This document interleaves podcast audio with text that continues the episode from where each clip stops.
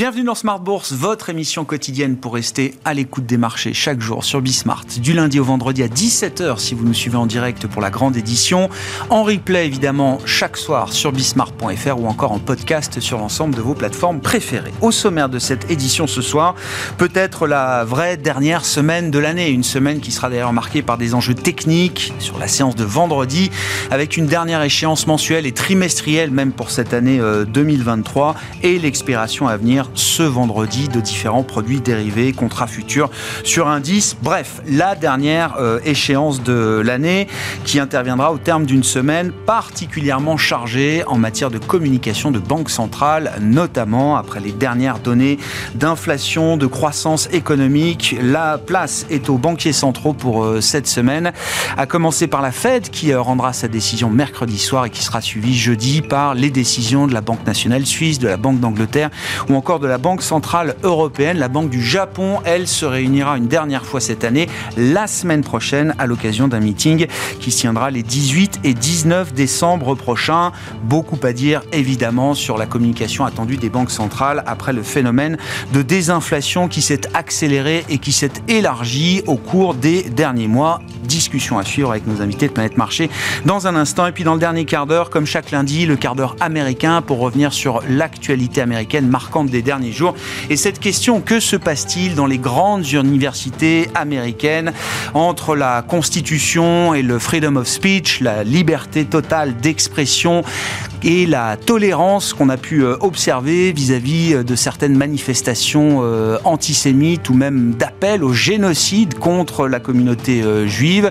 Les présidents des grandes universités sont sous pression, on l'a vu à l'occasion d'une série d'auditions menées la semaine dernière. Dans le sillage de ces auditions, on a appris ce week-end que la présidente de l'Université de Pennsylvanie démissionnait.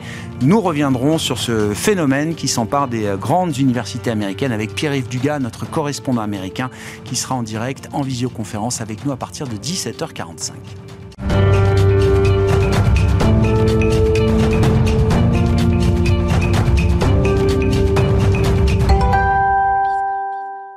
D'abord, les infos clés du jour au terme d'une séance relativement tranquille dans l'attente des grandes échéances des prochains jours. Séance tranquille mais néanmoins positive pour le CAC 40 à Paris. Les infos du jour donc avec Comme du Bois. La bourse de Paris évolue sans tendance. Ce lundi, le CAC 40 tenant ses niveaux proches de son record historique d'avril dernier. Il évolue aujourd'hui autour des 7550 points. Les investisseurs temporisent avant une semaine chargée qui sera marquée par une série de décisions de banques centrales, au premier rang desquelles la Fed et la BCE. Les marchés sont convaincus que les banquiers centraux acteront un statu quo sur les taux d'intérêt. Du côté de la Chine, à l'inverse du reste du monde, la situation pré-déflationniste inquiète. L'indice des prix à la consommation publié ce week-end est ressorti à moins 0,5% sur un an en novembre. De son côté, l'indice des prix à la production, qui a chuté pour le 14e mois d'affilée, ressort à moins 3% sur un an en novembre contre moins 2,6% sur un an en octobre. À noter que les marchés chinois achèvent une année difficile. Le CSI 300 est notamment retombé la semaine dernière sur des plus bas de près de 5 ans, avec une performance qui ressort actuellement à moins 12% sur un an. Du côté des valeurs, Macy's bondit aujourd'hui à l'ouverture de Wall Street. Son titre gagne plus de 16%. La chaîne de grands magasins fait l'objet d'une offre de rachat de 5,8 milliards de dollars de la part de deux fonds d'investissement. À Paris, Sanofi progresse. Aujourd'hui, son titre gagne plus de 1,5% au cours de la séance.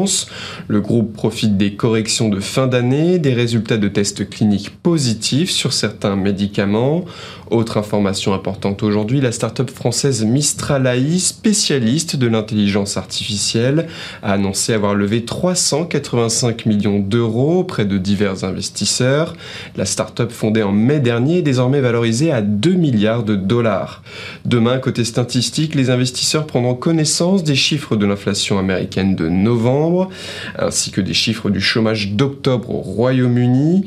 Ils prendront également connaissance de l'indice ZOO du moral des investisseurs en Allemagne pour le mois de décembre. Tendance, mon ami, chaque soir, le résumé de la séance, les infos clés du jour sur les marchés avec Comme du Bois dans Smart Bourse sur Bismart.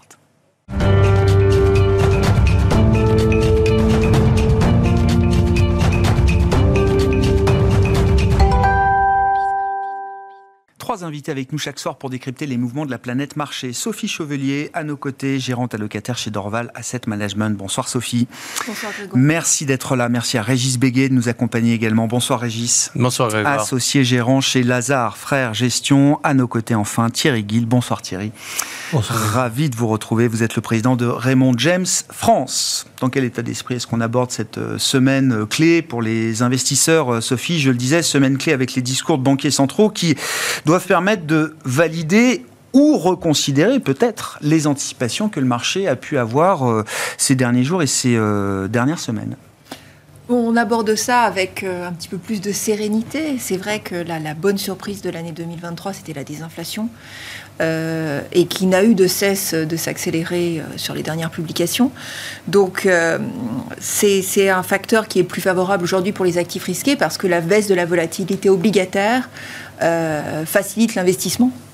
Aussi bien en actions qu'en obligations, etc. Donc c'est un contexte qui est, qui est aujourd'hui un petit peu plus favorable. du, point de vue des, du point de vue des banques centrales, effectivement, il, va peut-être y avoir des, mots euh, pour euh, calmer un petit peu l'enthousiasme. Euh, il est il est un peu dit que les investisseurs se sont un petit peu emballés, comme toujours. Hein, sur... C'est ce sur quoi on spécule aujourd'hui, oui. Voilà. Mais après, je pense qu'au-delà de, au -delà de ces aspects de volatilité court terme, il y, a, y a un facteur favorable qui s'est effectivement enclenché. Donc on est dans cette phase d'ajustement, de trouver un prix d'équilibre un petit peu plus, un petit peu plus logique, un peu plus juste sur les taux. Après, quand on considère notamment les taux américains, euh, la, détente obligataire qu'on a observée ces dernières semaines a, fait passer les taux réels de 2,5 à 2 ce qui reste un régime de taux euh, très très élevé par rapport à la décennie précédente et ce qui nous ramène, ce qui nous laisse en tout cas euh, proche du régime obligataire de, taux réels qu'on avait euh, au début des années 2000 et jusqu'à la moitié des années 2000. Hmm. Donc on est, on est sur des niveaux entre guillemets qui restent relativement confortables en termes de taux réels. Et la détente des taux réels est inférieure à la détente des taux nominaux parce que les anticipations d'inflation ont beaucoup baissé. Donc euh, c'est un, un, environnement qui permet de concevoir l'allocation d'actifs de façon un petit peu plus sereine. On retrouve les trois piliers, c'est-à-dire que pendant euh, pratiquement deux ans, on n'a pas pu acheter d'obligations pour équilibrer les portefeuilles. Là, on se retrouve à pouvoir combiner euh, des actions pour lesquelles les perspectives restent finalement assez correctes, des obligations pour diversifier le risque, et puis un monétaire qui rémunère davantage qu'avant. Donc j'aurais si je devais synthétiser, je dirais plus sereinement qu'il y a encore deux mois s'il reste encore la question du tempo, du mm. timing, du calendrier des baisses de taux, vous dites, sur le sens du voyage, le marché n'a pas tort. Exactement. Et les paroles des banques centrales cette semaine ne remettront pas en cause le sens du voyage qui a été pris par les marchés ces dernières semaines.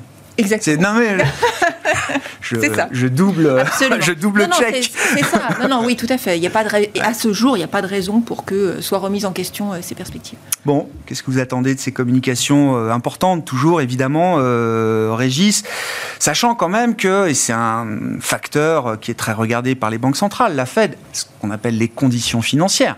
Les conditions financières, ce sont quand même passablement assoupli à travers la baisse des taux, la détente du dollar, le resserrement des spreads de crédit, etc. Tout ça en quelques semaines. Est-ce que ça peut être à ce stade pour les banques centrales dans leur stratégie Est-ce que ça peut être un point ou un, un caillou dans la chaussure?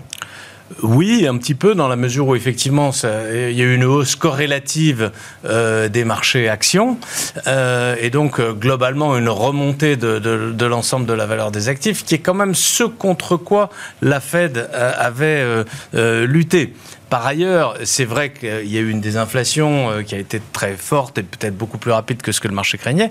On n'est quand même pas au niveau euh, euh, target, hein, puisque l'objectif c'est quand même 2%, on est encore euh, au-dessus de 3. Alors c'est vrai que la, direction a été, a été bonne et a été très forte, mais le niveau n'est pas encore atteint. Quand on voit quand même la, force du rapport sur l'emploi qui a été publié vendredi dernier, il n'y a pas de lieu de penser que les banques centrales vont s'assouplir aussi rapidement sans doute que ce que le marché anticipe aujourd'hui. Donc probablement il y aura effectivement matière à, déception sur le plan de l'attitude des, banques centrales. Alors, sur, euh, sur cette semaine, c'est vrai que la, probabilité d'un statu quo est très, très, très, très élevée. Il n'y a pas, d'énormes surprises à attendre d'ici euh, d'ici la, fin de l'année 24. Euh, Mais progressivement, par rapport à ce qui est dans le marché aujourd'hui, c'est-à-dire deux baisses de taux, premier semestre de l'année prochaine, c'est probablement pas ce qui va se produire au vu des résultats économiques que nous avons, à la fois encore une fois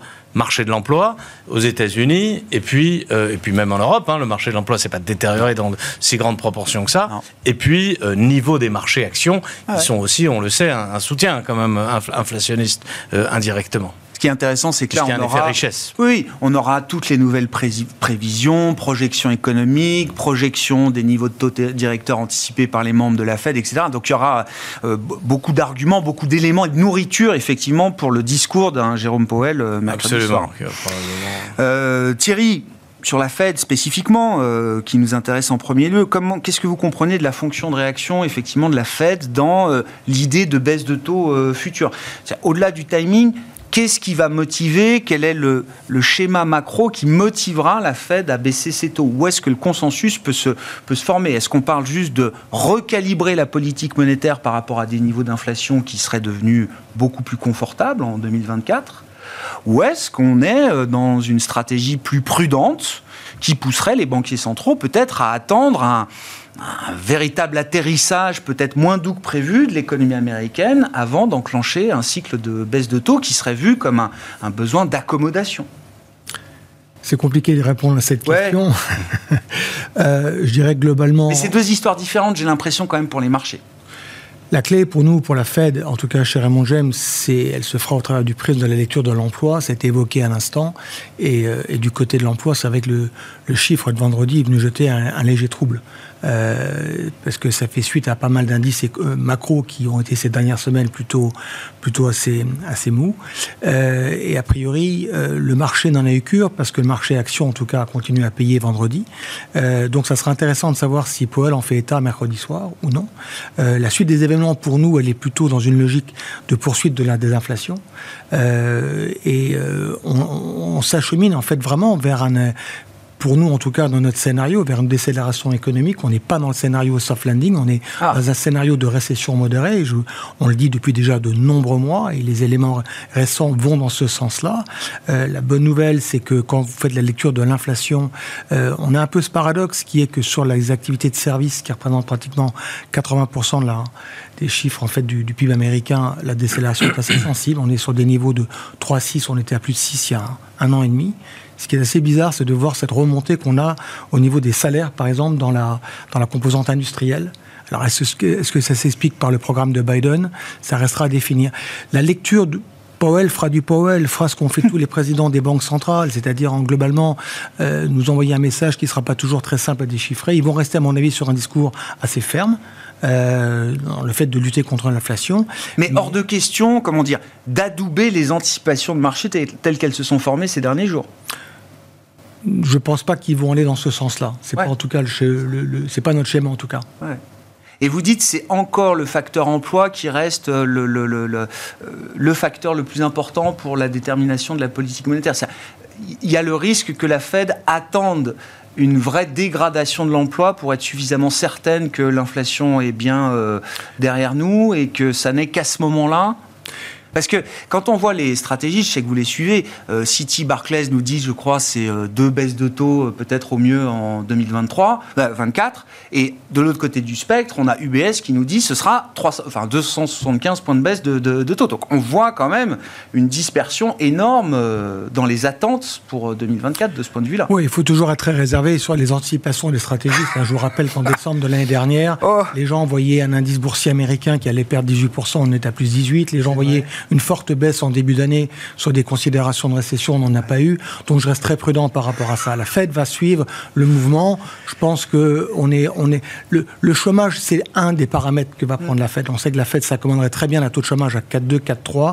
Et s'ils arrivent euh, de manière concomitante à ramener l'inflation sous un niveau de 3, vous êtes actuellement, il y a plein de lectures de l'inflation, corps, pas corps, PI, PCE, etc. Mais aujourd'hui, la décélération était quand même très sensible. Ça a été évoqué avant depuis maintenant une durée d'un an. Euh, grimper les, euh, les 100 derniers mètres de l'Himalaya, c'est toujours plus compliqué. Donc passer de 3 à 2, ça va être compliqué. Mais euh, on a bon espoir qu'on va aller, on va aller dans ce sens-là. Tout notre scénario, on en parlera peut-être tout à l'heure pour nous, chez nous, sur 2024, c'est justement une décélération plus forte qu'on ne peut l'imaginer de l'inflation, qui va sous-tendre un re-rating des marchés, mais avec un effet négatif de l'autre côté, c'est les perspectives de croissance des profits. On en parlera peut-être tout à l'heure. D'accord. Donc il y aura un jeu d'équilibre entre la revalorisation des marchés actions et des perspectives bénéficiaires qui seront plus négatives que ce qu'on anticipe aujourd'hui. Oui. D'accord. Oui, oui, non, mais on y reviendra avec plaisir. Euh, juste encore les questions banque centrale. Euh, entre la BCE et la Fed, est-ce que la BCE trouvera des arguments, selon vous, euh, plus rapidement que la Fed, peut-être pour intervenir à la baisse sur ces taux directeurs? Il y a la théorie et la pratique, hein, bien sûr. C'est-à-dire qu'en fait, aux États-Unis, le, débat entre atterrissage dur et entre euh, atterrissage dur, soft landing, etc., il n'est pas tranché.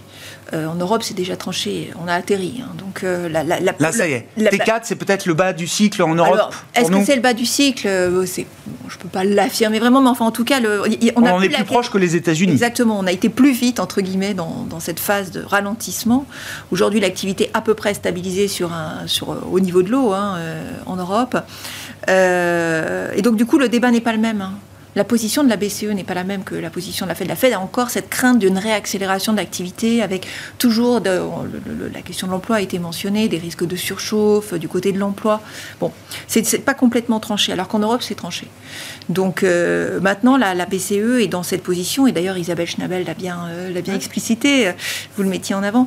Euh, on est plutôt dans la phase où effectivement, bah, si, si la configuration change, on change c'est ce que, donc c'est ce qu'a communiqué la BCE. Donc la, BCE va s'adapter à l'évolution de cet environnement. Si euh, on reste en l'état, progressivement, elle va pouvoir discuter d'éventuelles baisses de taux. Et euh, si ça ralentit davantage, elle sera proactive. Euh, elle répondra de façon proactive à ce ralentissement. Indépendamment du cycle de la réserve fédérale américaine. Ah, il est possible qu'effectivement elle ah agisse avant la réserve fédérale. Parce qu'en fait, c'est tout simplement parce qu'on est désynchronisé. Euh, on a euh, effectivement le, ralentissement s'est opéré de façon plus, rapide, plus, rapide. en Europe à cause d'enjeux qui sont d'une autre nature. Hein. On connaît bien les problèmes de l'énergie. Enfin, il y a d'autres. Il y a d'autres enjeux qui rentrent en ligne de compte en Europe qui n'ont pas pénalisé euh, les États-Unis. Une BCE pragmatique au point de d'entamer peut-être euh, les baisses de taux avant la Réserve fédérale américaine, ou en tout cas pas prendre de retard historique par rapport au cycle de la Fed? Il est possible qu'elle la devance euh, un peu, mais moi je ne pense pas qu'elle puisse s'en désolidariser, euh, désolidariser. Non, ça fait partie des, Complètement, à cause encore une fois de l'ajustement par la, par la devise qui serait, qui serait trop mmh. fort. Donc je ne pense pas que les deux banques centrales puissent suivre des routes euh, complètement différente. Euh, il est vrai, en revanche, que la, situation euh, européenne n'est pas la situation américaine, qu'on a ralenti non pas seulement sur l'inflation, mais plus sur la croissance économique beaucoup plus rapidement qu'aux États-Unis, de manière un peu plus difficile, avec notamment l'Allemagne qui a tiré l'Europe vers le bas, avec la problématique énergétique qui a été en Europe non pas un facteur inflationniste, mais un facteur récessionniste, et l'exposition de l'Allemagne à l'économie chinoise, qui a été effectivement un, problème et qui continue de peser sur la croissance économique européenne. Donc une, Europe qui est dans une situation bien moins favorable que les États-Unis, et par conséquent une politique qui pourrait devenir euh, plus souple euh, plus rapidement, mais encore une fois, pas dans des proportions euh, considérables. Peut-être qu'on aura 50 BP d'avance sur les, sur les États-Unis, mais je ne nous vois pas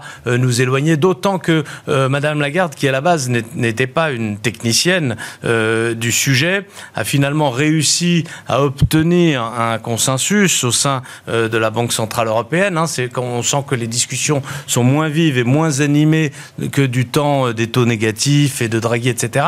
Et je ne pense pas qu'elle soit. Et elle a finalement réussi est parvenu à sortir de cette forme de piège qu'étaient euh, les taux négatifs.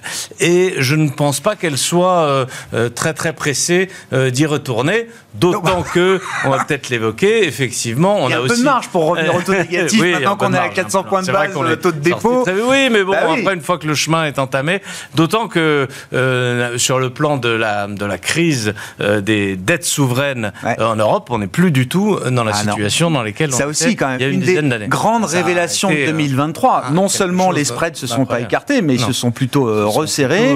Quand on regarde les métriques des pays périphériques, autrefois dit les pigs, on voit quand même des métriques en termes de croissance, en termes d'efforts budgétaires qui continuent d'être meilleurs que beaucoup de pays du cœur ou du semi-cœur de l'Europe. Se, dire qu'aujourd'hui, le, le, 10 ans, le rendement du 10 ans grec est 3,4%, là où le 10 ans anglais est de 4%. Donc il y a un rendement, donc une prime de risque sur l'Angleterre qui est de 60 points de base supérieure à celle de la Grèce. C'est quand même euh, une, pirouette et une ironie de l'histoire qui, est assez, qui est assez extraordinaire. Ah, la Grèce est restée dans l'Europe, euh, dans la zone euro. Elle est redevenue investment grade aux mm. yeux de plusieurs agences de notation d'ailleurs au cours de cette année 2023. Euh, Pour reprendre l'idée de, de, la récession modérée que vous voyez intervenir aux États-Unis l'an prochain euh, chez Raymond James. Euh, euh, Thierry, quelle est la, mécanique qui conduit à ce scénario? Comment est-ce que vous voyez les choses effectivement se, développer?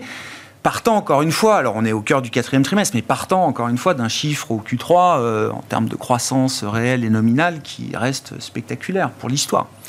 La lecture du PIB, c'est toujours une lecture un petit peu passée plus qu'à venir.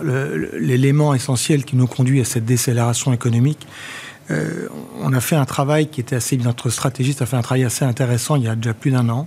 C'était essayer de voir quels étaient les, finalement, les indicateurs économiques qui nous donnaient une lecture un petit peu sur les indices boursiers. Voilà. est, quels sont les bons indicateurs à regarder? Il y en a un qui est assez important, c'est l'indice composite des principaux indicateurs américains. Ça fait huit mois qu'il baisse.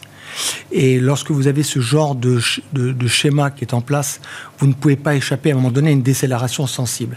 Alors, notre stratégiste appelle ça une mild recession. J'essaie de me faire expliquer ce que signifie ce mmh. terme, parce que c'est un petit peu un terme pour tout. Et en fait, ça sous-entend une croissance PIB entre 0 et 1% donc une décélération assez sensible de ce qu'on a vécu. Après, il faut retraiter dans la lecture du PIB, il faut traiter ça en fonction des ventes finales, les variations de stock, les exports. Mais pour nous, c'est l'argument, c'est le postulat sur 2024. Et c'est un peu, c'est un cran en dessous du soft landing, en tout cas de ce que le marché euh, euh, euh, prévoit comme étant un soft landing. Depuis le retour des vacances d'été, il y a eu une espèce de consensus de tout le monde de vouloir aller sur un soft landing. Ça n'a jamais été le nôtre. Peut-être qu'on sera amené à infléchir notre position, mais pour l'instant, notre lecture des quatre derniers mois, c'est vraiment la plupart des indicateurs économiques vont tous dans le même sens. Hmm. Certains parfois font laissent à penser, comme le chiffre de l'emploi vendredi, on aura plutôt un scénario de soft landing. D'ailleurs, c'est un chiffre parfait pour les, pour les partisans, mais on pense qu'il y a d'autres chiffres macro qui ne vont pas dans ce sens-là, euh, dont l'indice composite des principaux indicateurs, dont les spreads de crédit. Il y en a un certain nombre. Et, euh, et c'est cette logique-là qui, pour nous, prévaut sur, nos, sur notre choix de 2024 mm. et qui sous-tend que, on en parlera peut-être après, dans les, dans les investissements equity, euh, il y a peut-être une bascule qui se fera sur les thématiques d'investissement sur 24 par rapport à ce qu'il y a eu en 23. Non, mais si, si, allons-y. Dans, l'idée de ce scénario, c'est-à-dire on raterait le soft landing parfait, et je crois qu'il faut avoir euh, forcément être ouvert à cette, possibilité. Hein. Le soft landing, c'est une idée un peu chimérique euh, aujourd'hui. Euh, dans l'idée de cette récession modérée, qu'est-ce que ça implique pour les indices boursiers américains les indices en tant que tels et la dynamique de marché derrière? Alors, j'ai coutume de dire que dans ce métier, les exercices les plus stupides consistent à vouloir avoir un objectif d'indice. Parce que ça veut dire que vous répondiez à deux questions, les profits et le PE. Donc, et j'ai un de mes confrères que je ne citerai pas, mais qui a exactement le même objectif que nous, mais sur un postulat très différent. Ah en gros, sur l'indice Standard Poor's que tout le monde regarde, euh, cette maison a un objectif de profit à 237 dollars, mais avec un peu de 18. Nous, on a un objectif beaucoup plus faible.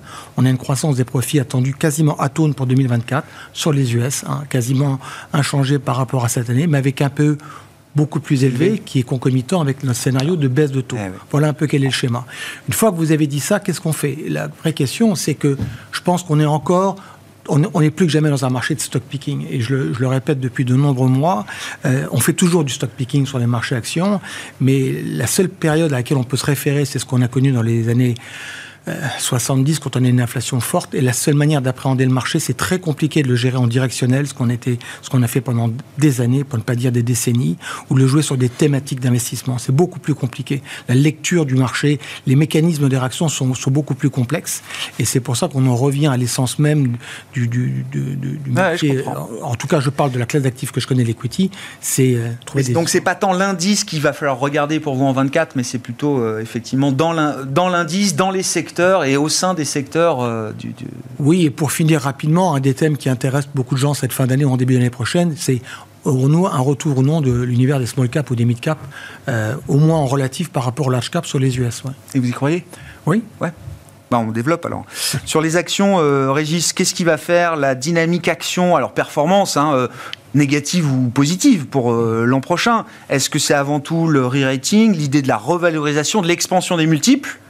Ou est-ce que le momentum bénéficiaire, les bénéfices, participeront également à la dynamique des marchés actions? Je serais un peu moins optimiste, une, euh, même en cas, euh, dans l'hypothèse d'une récession et euh, d'une baisse des, résultats ou d'une stabilisation des résultats, je serais vraiment très surpris que ce soit compensé par une inflation des multiples, par une hausse des multiples corrélatives à la baisse de la Fed. liée aux baisses de taux, parce que ça ne s'est pas produit. Une accommodation de la Fed suffirait pas non. au historiquement, ça ne s'est jamais produit comme ça parce que l'inquiétude dans cette, dans, ce cas de configura, dans cette configuration, en tout cas au début, l'inquiétude prévaut sur euh, l'effet de baisse des taux. Pourquoi? Parce que le marché, il a toujours tendance à prolonger la, les, les, conditions actuelles. Donc si vous êtes dans une configuration de dégradation de la conjoncture et donc de révision en baisse, vous pensez non seulement que les profits de 2024 vont être en baisse par rapport à ceux de 2023, mais vous commencez à penser que 2025 va être aussi en baisse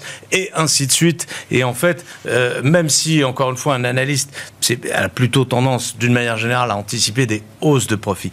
Quand il arrive à basculer dans la, configuration inverse, c'est-à-dire qu'il s'attend à une baisse des résultats, il, voit plus que Est, il est très difficile d'anticiper cette fois-ci à T plus 2 un, rebond. Et donc, dans une phase de révision en baisse des résultats, même si vous avez une, une baisse des taux euh, corrélative, ça ne, ça ne peut pas provoquer une, inflation de multiples, à mon avis. Et d'ailleurs, de manière très surprenante, et à l'inverse, c'est ce qu'on a vu cette année au premier semestre. Et c'est pour ça que euh, euh, le marché a été surprenant cette année. C'est parce qu'on avait, on anticipait qu'il n'y ait pas de révision en hausse, et on a eu, en, en revanche, une, une forte hausse des taux avant la décrue on a commencé, on a eu une forte hausse des taux, et une forte hausse du marché action. Pourquoi?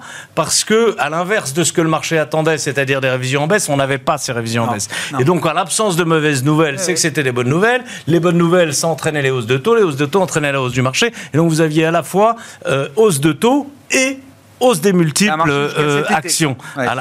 ça a marché jusqu'à cet été. Et ensuite, effectivement, détente sur les taux et hausse euh, des, du, marché actions dans un premier temps grâce à la détente des taux, c'est vrai, inflation de multiples. Mais ensuite, si on rentre dans une, révision, dans une dynamique de révision en baisse, euh, la, baisse des taux ne, suffira pas, d'autant qu'on en a déjà eu une partie de la baisse des taux. Hein. On a déjà eu une partie de l'effet positif, à mon avis.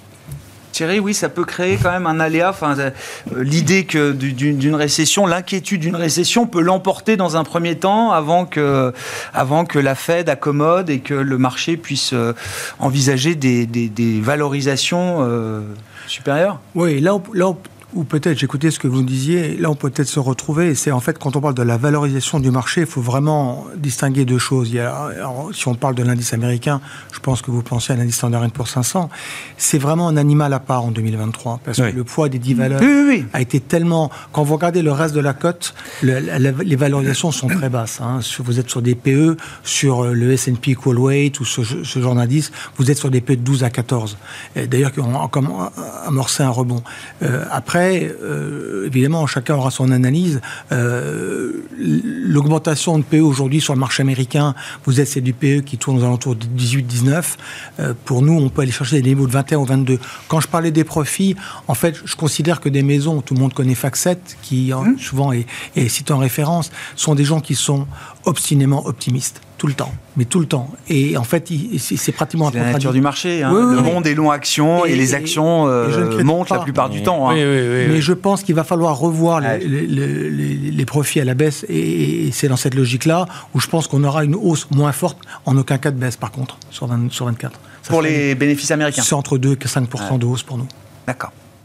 Sophie sur euh, le marché action et la, la question de, alors, de, se diversifier ou non. Hein, euh, en un mot, c'est ce que rappelait euh, Thierry. C'est vrai que plus on s'éloignait des sept magnifiques, alors je sais pas, pareil, du groupe de valeurs européens associés, du ASML, du Novo Nordisk, etc. les granolas, comme les appelait, c'était Goldman. Hein, plus on s'éloignait de ce groupe, moins on était récompensé pour la prise de risque. Est-ce que 24 est-ce qu'on peut avoir l'idée d'un schéma un peu différent pour 24 Non, effectivement, on peut imaginer un changement de leadership. Euh, de toute façon, les, années se répètent jamais vraiment. Hein. C'est rare d'avoir des, euh, tendances qui se répètent. L'année, l'année 2022 était. Euh, oui. Et je crois que les, les, les Magnificent Seven, c'était. moins 40, moins 40 je sais pas, je dis, oui, voilà. de mémoire. Hein, bref, donc c'est un peu le miroir inversé de ce qu'on a eu cette année. Le changement de leadership, il va venir du fait qu'on on, a, on a une normalisation du marché obligataire. Donc on n'est plus dans ce vent contraire continu euh, de mouvements de tension, puis détente, puis tension. On, a une possibilité maintenant de voir un marché obligataire qui tend à se normaliser, qui sera moins un vecteur de volatilité sur les marchés actions. Euh, partant de là, on peut vraiment avoir, alors après en fonction du scénario, je pense que un, scénario de, mini-récession aux États-Unis, pas très différent d'un scénario de soft landing pour les marchés. En fait, c'est à peu près la même chose. Mais la, grande question, c'est, je suis d'accord, c'est-à-dire que quand on commence à anticiper le ralentissement, malheureusement, le marché ne ah, s'arrête pas. parce qu'en fait, toutes les baisses de 10 ont commencé par des baisses. Il faut un backstop toutes les baisses de 10 ont commencé par des baisses de 2. Donc euh, voilà. Donc du coup, on est, on est forcément pris dans, dans ce schéma-là. Donc on peut avoir, bien entendu, à tout moment, sur une activité qui ralentirait un petit peu plus fort aux États-Unis, un emballement. Et on peut se faire peur. Non, mais partant d'un scénario qui est pricé pour la perfection, on a de la place pour se faire peur à un, moment. Hein. Mais, mais, quand même, il y a quand même des facteurs qui sont intéressants, notamment sur l'Europe. On parle de diversification. L'Europe, personne n'en attend rien. On a atterri, personne n'en attend rien, etc. Or, euh, on n'est pas loin d'avoir un bottom manufacturier en Europe. La, période de déstockage extrêmement forte est en train de se terminer. Euh, le pouvoir d'achat des ménages, aussi difficile à croire que ça puisse être quand on est en France, euh, les salaires réels remontent. En Europe. Bah, les taux qui étaient commencent eux-mêmes à refluer. Hein. on a fait un pic, je pense, sur l'OAT à 3,30 et là on est à 2,80 ou 3,60. Mais enfin bon, on a déjà pas mal reflué. donc cette, cette, phase de tension extrême c'est-à-dire très très désagréable, de tension obligataire, puis de ralentissement activité, etc. On est un peu en train d'arriver au bout de ça. Alors ça veut dire, vous, vous mentionniez euh, effectivement la question des small mid cap. Peut-être qu'on va revenir effectivement, en tout cas nous c'est une des hypothèses qu'on émet, on va revenir euh, réexplorer des pans de la côte qui ont été boudés, euh, qui aujourd'hui présentent effectivement des valorisations attractives, même si la visibilité macro n'est pas mmh. exceptionnelle. Aussi par, pour des questions de valo. Euh, quand on voit le, monde du private equity qui est toujours euh, finalement extrêmement dynamique, qui rachète ci, qui rachète ça à 40% de primes, ça dit quelque chose quand même. C'est-à-dire mm. que dans le, ça dit que dans le monde coté euh, aujourd'hui, alors ça dit que le private equity est cher, mais bah, il y a une décote de liquidité. Quoi. Voilà. mais, mais, mais, à l'inverse, ça dit que le, le, monde coté est aujourd'hui finalement assez peu cher. Et tout le monde parle des, des, des, des, niveaux un peu records des indices, mais dans le même temps, euh, les résultats ont continué à progresser. En fait, les valos se sont dégonflés. Hmm. Donc, euh, il y, a, très potentiellement des changements de leadership en 2024 qui vont être intéressants. Il y aura pas mal de mouvements. Euh, quelque chose qui nous a interpellés, c'est de voir le rapport entre les cycliques et les défensives. contre toute attente, les cycliques ont fait un parcours fantastique, hein. même sorti des Magnificent Seven, enfin des Magnifiques 7 ou même des Granola. et, et, du coup, aujourd'hui, les défensives sont moins chères que les cycliques, ce qui est inhabituel. Pharma, euh, type de secteur, c'est ça Les, les, les services staples, les pharma, les Alors, elles se font pris plein fois la désinflation, mais quand même, il y a, donc il y a des choses, qui, il y a pas mal de choses qui ont bougé, et donc il y a de la place pour des changements de leadership. Concentration, enfin aiguë en, 2023. Euh, élargissement, déconcentration possible en 2024, euh, Régis? Oui, il y aurait une logique à ça parce qu'il y a une ultra polarisation des marchés sur, sur quelques valeurs. On a cité cette magnifique aux États-Unis. C'est vrai qu'en Europe, la, moitié de la hausse du, marché. Donc c'est ASML, Novo Nordisk, c'est un des stars de l'Eurostock 50. C'est 45% de la perte de l'Eurostock 50. Se, font pratiquement la, moitié de la, performance. C'est pas, Même s'il y a des qualités intrinsèques très fortes pour ces. Ces boîtes changent le monde, comme je dis à chaque fois. non, mais sérieusement. Alors ASML, oui, plutôt sous soutient le monde. Oui, mais... ça fait longtemps qu'elle change le monde. Les boîtes ne sont pas là par hasard. Et puis, non, non, bien sûr. Et puis, Novo Nordisk a effectivement euh, euh, est assis sur, sur, sur un tas d'or euh, qui se partage avec Eli Lilly quand même aux États-Unis. Mais, mais voilà, mais ça, ça, ça n'est pas le monde entier quand même. Et il se passe plein d'autres choses très intéressantes ailleurs. Rien qu'aujourd'hui, si vous prenez la pharma, il y a trois résultats cliniques oui, dans, le, dans le myélome, dans les maladies rares du rein. Mais l'environnement de marché permettra de considérer d'autres euh, d'autres pans du marché que, que ceux qui ont été. Il y aurait une euh, logique à ça. À ce que, alors je ne sais pas si ça se produira, mais il y aurait une logique à ce que ça se produise. Je, je, dis je ne sais pas si ça se produira parce que je, ne, Qu'est-ce qui sais pas que ça se bien pourquoi ça s'est produit et pourquoi ah. le marché bah, s'est concentré à ce point sur un si petit nombre de valeurs. Peut-être parce qu'il y a plus de particuliers, en particulier aux États-Unis, euh, qui sont qui sont actifs.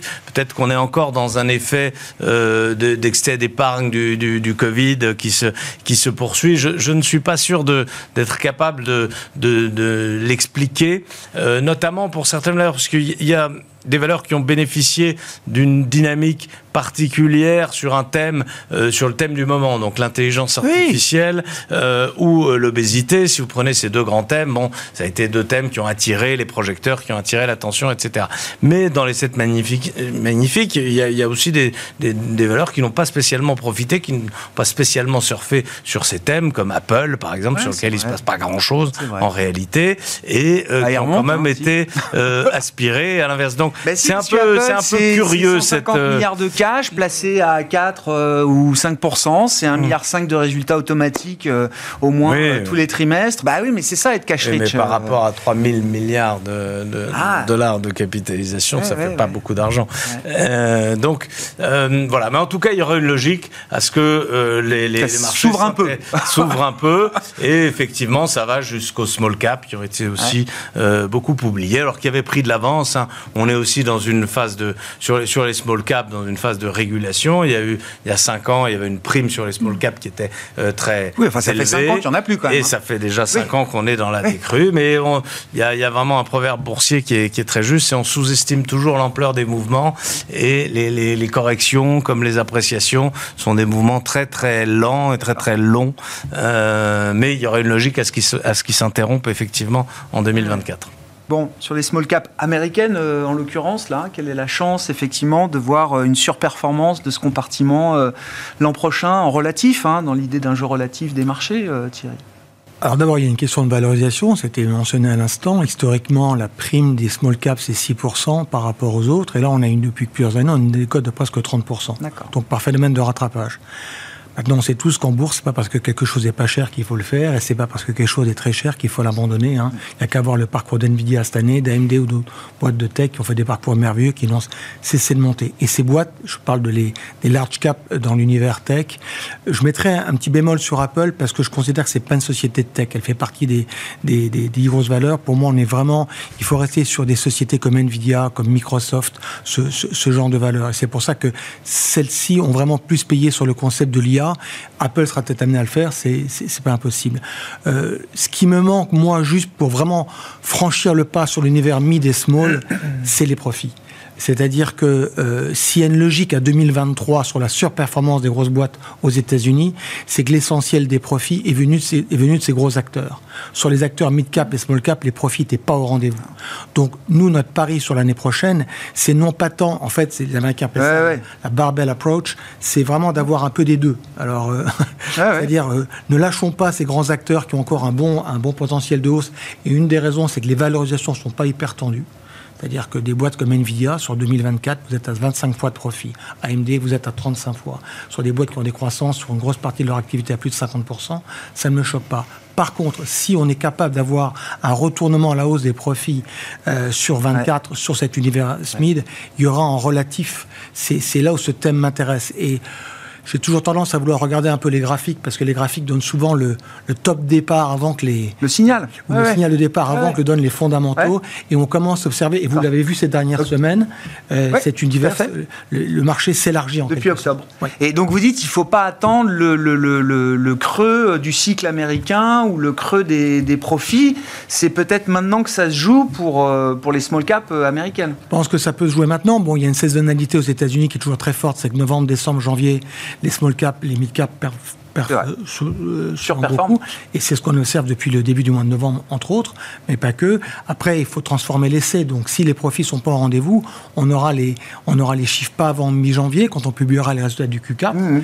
Mais je suis peut-être qu'on aura une fenêtre d'entrée avant cela, et c'est un peu ce que je serais tenté de vouloir faire sur cette fin d'année. Ouais. Et c'est vrai que le mois d'octobre a été profitable au small cap, euh, effectivement, et qu'on a vu. Euh, aux États-Unis notamment, un Russell 2000 faire mieux parfois que les, indices de grande valeur américaine.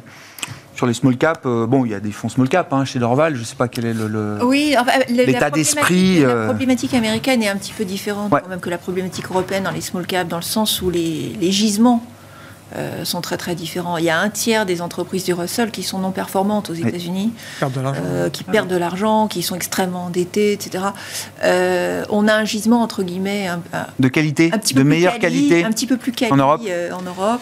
Les problématiques de de mur de la dette ou de refinancement aux États-Unis peuvent encore peser un peu. peut-être un peu plus que, que ce qu'on a vu en Europe, enfin que ce qu'on verra. Ouais, en Europe. C'est pas la même qualité de cote.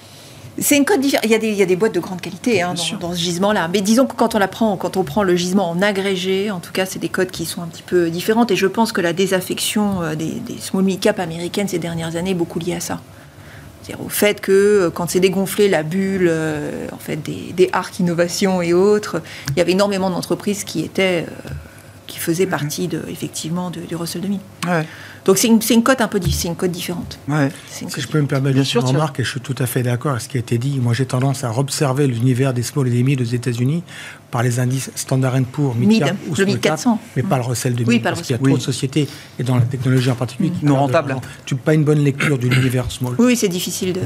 Truc dur qu'on m'a dit quand même là dans l'émission ces derniers jours, c'est euh, après plusieurs années euh, de, de, de, déprime des, euh, des petites et moyennes capitalisations boursières, euh, non seulement les vrais concurrents aujourd'hui, c'est le private equity, mm. mais beaucoup me disent les, vraies bonnes boîtes récentes de taille euh, petite ou euh, intermédiaire, elles sont, elles sont dans le private equity aujourd'hui. Ah elles sont plus dans la cote boursière telle qu'on la connaît. D'ailleurs, il n'y a plus de renouvellement de la cote. Il y a un phénomène d'attrition depuis très, depuis très longtemps, au point même que certains gros groupes de, de, de capital investissement, c'est EQT le nordique, qui dit, ben moi pour mes exits fait, le marché boursier dysfonctionne. Mm. Le marché des small caps, euh, non. Donc on va faire des marchés à côté. Euh, oui. Euh, parce que le marché boursier qui nous permettait de sortir prend plus, prend plus les dossiers qu'on a aujourd'hui. Oui, alors peut-être c'est parce qu'ils ont un temps de dévalorisation qu'ils ont sans doute même. je pense que en creux c'est exactement ce qu'ils disent. À leurs clients, mais bon, je ne voilà. Non mais non mais en creux ils disent c'est parce que Bon, bref. Je, oui, bon, d'accord. Non, mais c'est. bon. bon, en tout cas, on verra pour euh, les small caps euh, l'année prochaine. Dans les, dans les options ou les optionnalités qu'on peut, euh, qu'on peut avoir en portefeuille, est-ce qu'il faut dire un mot des émergents?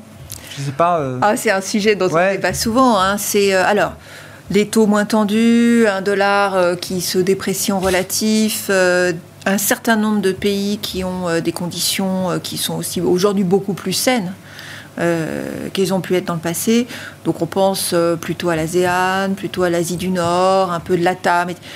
Il y a toujours, on peut plus considérer les, les émergents en agrégé. Il y a le problème chinois qui reste vraiment euh, en plein milieu. C'est l'éléphant au milieu du couloir.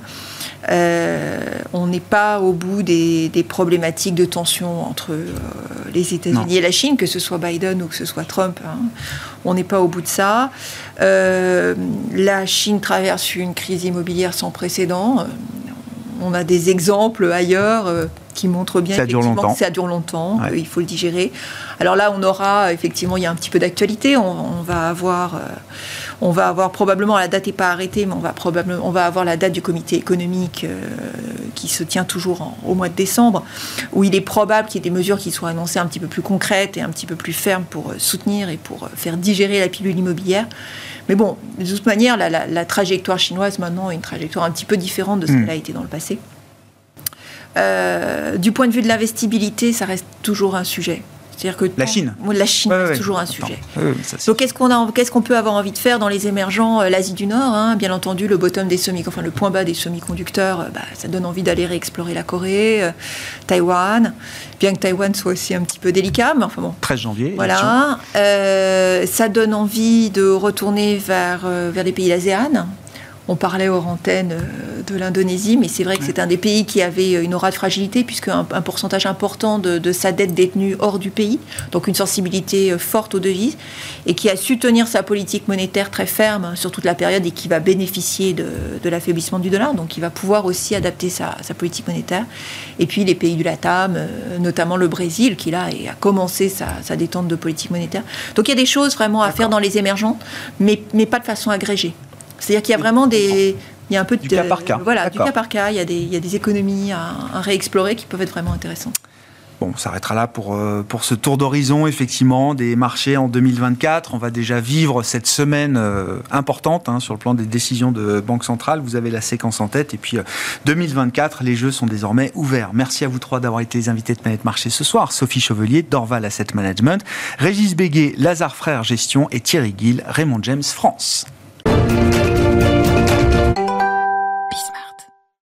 Chaque lundi, le dernier quart d'heure de Smart Bourse, c'est le quart d'heure américain. Nous revenons sur l'actualité américaine marquante des derniers jours avec Pierre-Yves Dugas, notre correspondant américain qui est en visioconférence avec nous. Bonsoir et bienvenue Pierre-Yves. Merci beaucoup d'être euh, avec nous. Alors je dis, euh, revenons sur l'actualité des derniers jours. L'actualité forte, elle est encore devant nous avec les décisions de Banque centrale, à commencer par la réunion de la Fed qui commence demain. La décision est attendue mercredi soir, 20h heure française et le discours de Jérôme Powell, qui sera évidemment très suivi. Dernière réunion de l'année pour les grandes banques centrales et pour la Fed, euh, Pierre-Yves. Quel va être l'objet de la réunion et de la communication de Jérôme Powell mercredi soir? Je pense qu'il y a la question que tout le monde se pose, à savoir euh, quand est-ce que la Fed va baisser ses taux? Euh, elle ne peut pas être traitée comme ça en termes de communication, parce que si Jérôme Powell et compagnie commencent à admettre qu'ils euh, ont passé l'essentiel de leur temps autour de la table du comité monétaire à discuter de la date de la baisse de taux, on en conclura qu'ils ont euh, crié victoire et que l'inflation est domptée. Or, ils n'ont pas crié victoire, ils ne veulent pas crier victoire, ils ne veulent pas que l'inflation soit domptée, ils ne veulent pas que le marché anticipe à l'excès euh, le prochain tournant de, leur politique. Donc, ils vont devoir communiquer sur sur d'autres choses ou communiquer au minimum et rester dans le dans l'autosatisfaction prudente, notant que la désinflation continue aux États-Unis, mais que leur politique monétaire est toujours euh, une politique monétaire qui freine la demande et que pour le moment, euh, il faut continuer de serrer les fesses et qu'on espère obtenir ce fameux atterrissage en douceur qui euh, généralement n'est jamais obtenu, mais semble-t-il qu'il pourrait être obtenu en 2024. Autour de la table, il y a de bonnes questions qui, selon moi, devraient être posées et qui le seront. Pourquoi est-ce qu'on a eu autant de désinflation au cours, euh, des six derniers mois? Puisque, je le rappelle, si on regarde le noyau dur de l'inflation, c'est-à-dire les hausses de prix sans les produits alimentaires et sans l'énergie, on est tombé donc dans ce noyau depuis six mois à 2,5%. On est de ce point de vue-là, très proche de l'objectif de 2%. Les six mois précédents, on était encore à 4,5%. Pourquoi on en est arrivé là? Eh bien, parce que précisément, on a eu un effondrement des cours de l'énergie, une baisse des produits alimentaires et que nombre de dysfonctionnements dans les chaînes d'approvisionnement qui généraient euh, des carences et des pénuries sont maintenant surmontés. Ça, ce sont les bonnes raisons pour lesquelles on surmonte l'inflation, mais la fête n'y est probablement pour pas grand-chose dans ce renchérissement marqué du coût du crédit, est-ce que la demande euh, se fait moins forte et est-ce que cela euh, réduit les anticipations inflationnistes? Ça, c'est la bonne question à poser. Et là, euh, on peut s'interroger sur deux pénuries qui ont nourri l'inflation aux États-Unis. La première, c'est la pénurie de main-d'œuvre. On sait qu'elle est en train de se résorber, mais elle se résorbe très lentement. Et les derniers chiffres du chômage et de l'emploi au mois de novembre ont été décevants de ce point de vue-là. Et il y a une autre pénurie, c'est celle du logement. Alors là, c'est plus favorable. On sait que la manière dont le euh, bureau, Bureau of euh, Labor Statistics, c'est que le, département du travail mesure le coût du logement, est une méthode qui est assez controversée. Il y a d'autres méthodes qui sont employées et qui montrent que cette partie importante de l'inflation est, en train de, de s'apaiser considérablement et c'est dans les tuyaux et ça va se confirmer dans les prochains mois. Et puis, à l'inverse des deux pénuries importantes, il y a un excès qui est en train de se dissiper, c'est l'excès d'épargne qui a permis euh, une flambée de la croissance au troisième trimestre de plus de, de 5% en rythme annuel, mais on sait que cette épargne euh, accumulée largement euh, pendant le Covid est en train de s'épuiser et qu'elle ne sera plus là pour entretenir l'inflation et une demande trop forte. Donc voilà un petit peu les rouages sur lesquels on peut discuter ouvertement, sachant qu'en filigrane, il y a la question quand est-ce qu'on va baisser les taux? Probablement au printemps. Je vous rappelle que au cours des cinq derniers cycles monétaires, euh, la période qui s'est écoulée entre la dernière hausse de taux par la Banque centrale américaine et la première baisse de taux, elle est de huit mois. La dernière hausse de taux est de juillet. La première baisse pourrait intervenir au mois de mars. On parle un peu moins du mois de mars depuis que les chiffres de l'emploi de la semaine dernière ont été publiés. On parle maintenant dans le marché de mai, voire juin. En tout cas, ce qui est certain, c'est qu'on anticipe collectivement une baisse l'an prochain de l'ordre d'un pour cent. Et si elle ne commence qu'en juin, elle va être assez graduelle. L'important du point de vue de la Fed, c'est que l'on baisse les taux non pas parce que la récession arrive, non pas parce que le chômage augmente brusquement, mais qu'on baisse les taux tout simplement parce que l'inflation est domptée. Et ça, euh, il va falloir attendre euh, de nouveaux signaux au cours de l'hiver pour s'en, pour s'en assurer. C'est un point clé, ça, et ça fait même, de ce que je comprends, partie de l'idée du soft landing. Pour qu'il y ait ce soft landing, il faut que la Fed soit prête à recalibrer effectivement sa politique monétaire au fur et à mesure que l'inflation continuera sa, euh, sa décrue. Si elle est dans le schéma d'attendre que quelque chose casse, évidemment, c'est plus tout à fait la même histoire. Oui, oui, et puis il y a, y, a, cette interaction constante euh, entre la communication de la fête et les anticipations du marché. Vous vous souvenez, fin octobre, nous disions ici même, chers auditeurs, nous disions euh, le marché a, euh, depuis le mois de juillet, euh, relevé d'un pour cent le rendement du T-bond à 10 ans. En, cela, en, soi, voilà quelque chose qui constitue une majoration automatique par, par les forces du marché du coût de l'argent aux États-Unis. La Fed doit en tenir compte. Oui, mais attendez, à contrario, depuis la fin octobre, le rendement du T-bond, à l'heure où je vous parle, a chuté de 0,5%. Est-ce qu'on doit utiliser maintenant cet argument pour dire ah vous voyez finalement euh, le desserrement du coût du crédit euh, s'est déjà entamé raison de plus pour la Fed d'être euh, encore plus prudente avant avant de toucher à son taux des Fed funds euh, la logique fonctionne devrait fonctionner oui, dans sens. On verra euh, ce qu'il en est. Communication donc euh, qui sera très suivie de Jérôme Poel mercredi soir. Statu quo attendu, mais on aura tout le nouveau set de, de prévisions, de projections économiques, de projections de niveau de, de, taux directeur également, qui seront autant de moyens de communication, on va dire euh, les choses comme ça, pour la Réserve fédérale américaine, en plus du discours et de la session de questions-réponses avec euh, avec Jérôme Powell.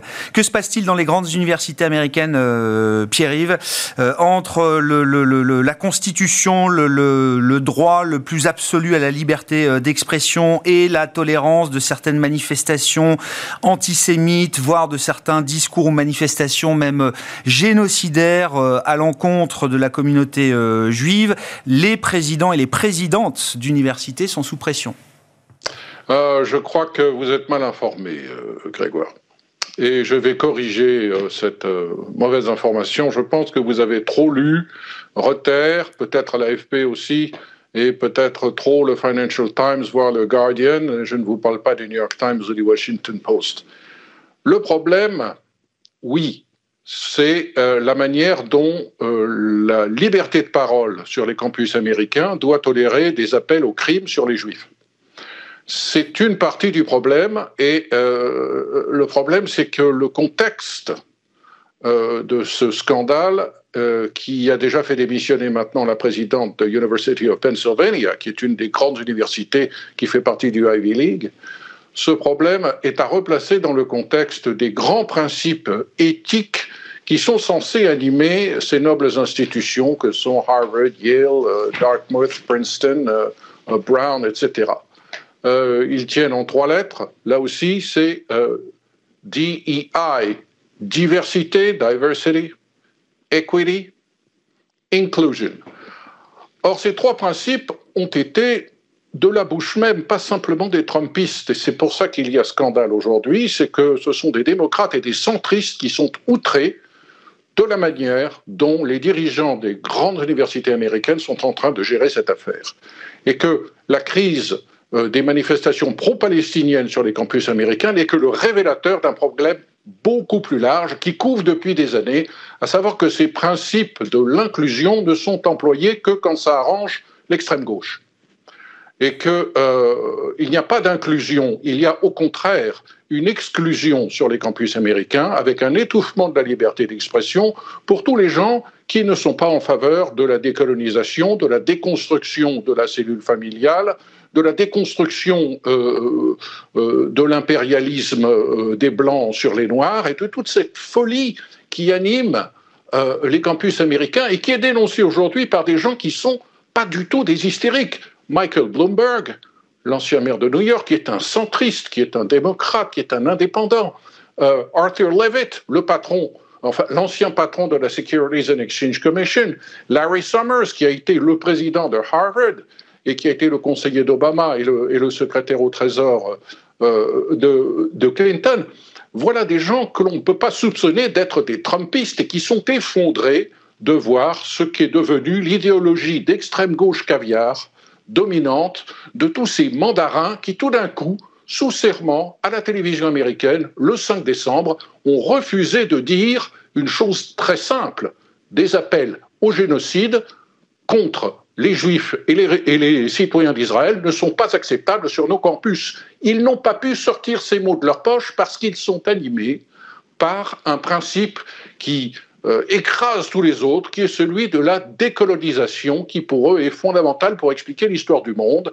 Vous êtes un colonisé, euh, Grégoire, je suis un, un, coloniseur, euh, et il va falloir absolument qu'on se débarrasse de tout ça. Mais il n'y avait rien d'inconstitutionnel pour une présidente, par exemple, de l'Université de Pennsylvanie, de dire oui, nous ne tolérons pas des appels au génocide ou des appels euh, au crime contre la communauté juive sur nos campus.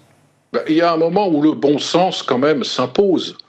Euh, oublions euh, euh, l'état de terreur dans lequel se trouvent des milliers d'étudiants juifs américains aujourd'hui qui sont terrés dans leurs chambres parce qu'ils ont peur des appels au génocide sous leurs fenêtres. Oublions cela. Quand, sous serment au Congrès, on vous dit appeler quelqu'un au génocide est-il constitutif d'un harcèlement?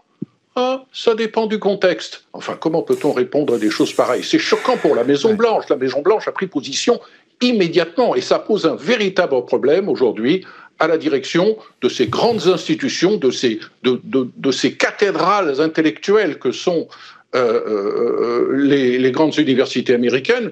Euh, je vais vous donner d'autres noms de gens qui sont offusqués de cette situation. Pierre ce sont des gens qui ont apporté beaucoup d'argent à ces institutions, qui aujourd'hui sont en train de reprendre par centaines de millions les donations qu'ils ont faites. Eh eh oui, bien sûr. Il y a l'enchaînement derrière, effectivement, et la pression financière qui pourrait s'exercer désormais sur ces, euh, sur ces établissements. Donc, démission de Liz McGill, on le rappelle, la présidente de l'Université de Pennsylvania, en attendant de voir, peut-être, pour euh, Harvard ou le, MIT également. Hein. C'était les, les trois leaders, les trois présidents d'université qui étaient auditionnés la, la semaine dernière par euh, une commission des représentants, de la Chambre des représentants. Merci beaucoup, Pierre-Yves. Pierre-Yves Dugas avec nous, chaque lundi pour le quart d'heure américain, en direct à 17h 45 et en replay bien sûr sur bismart.fr.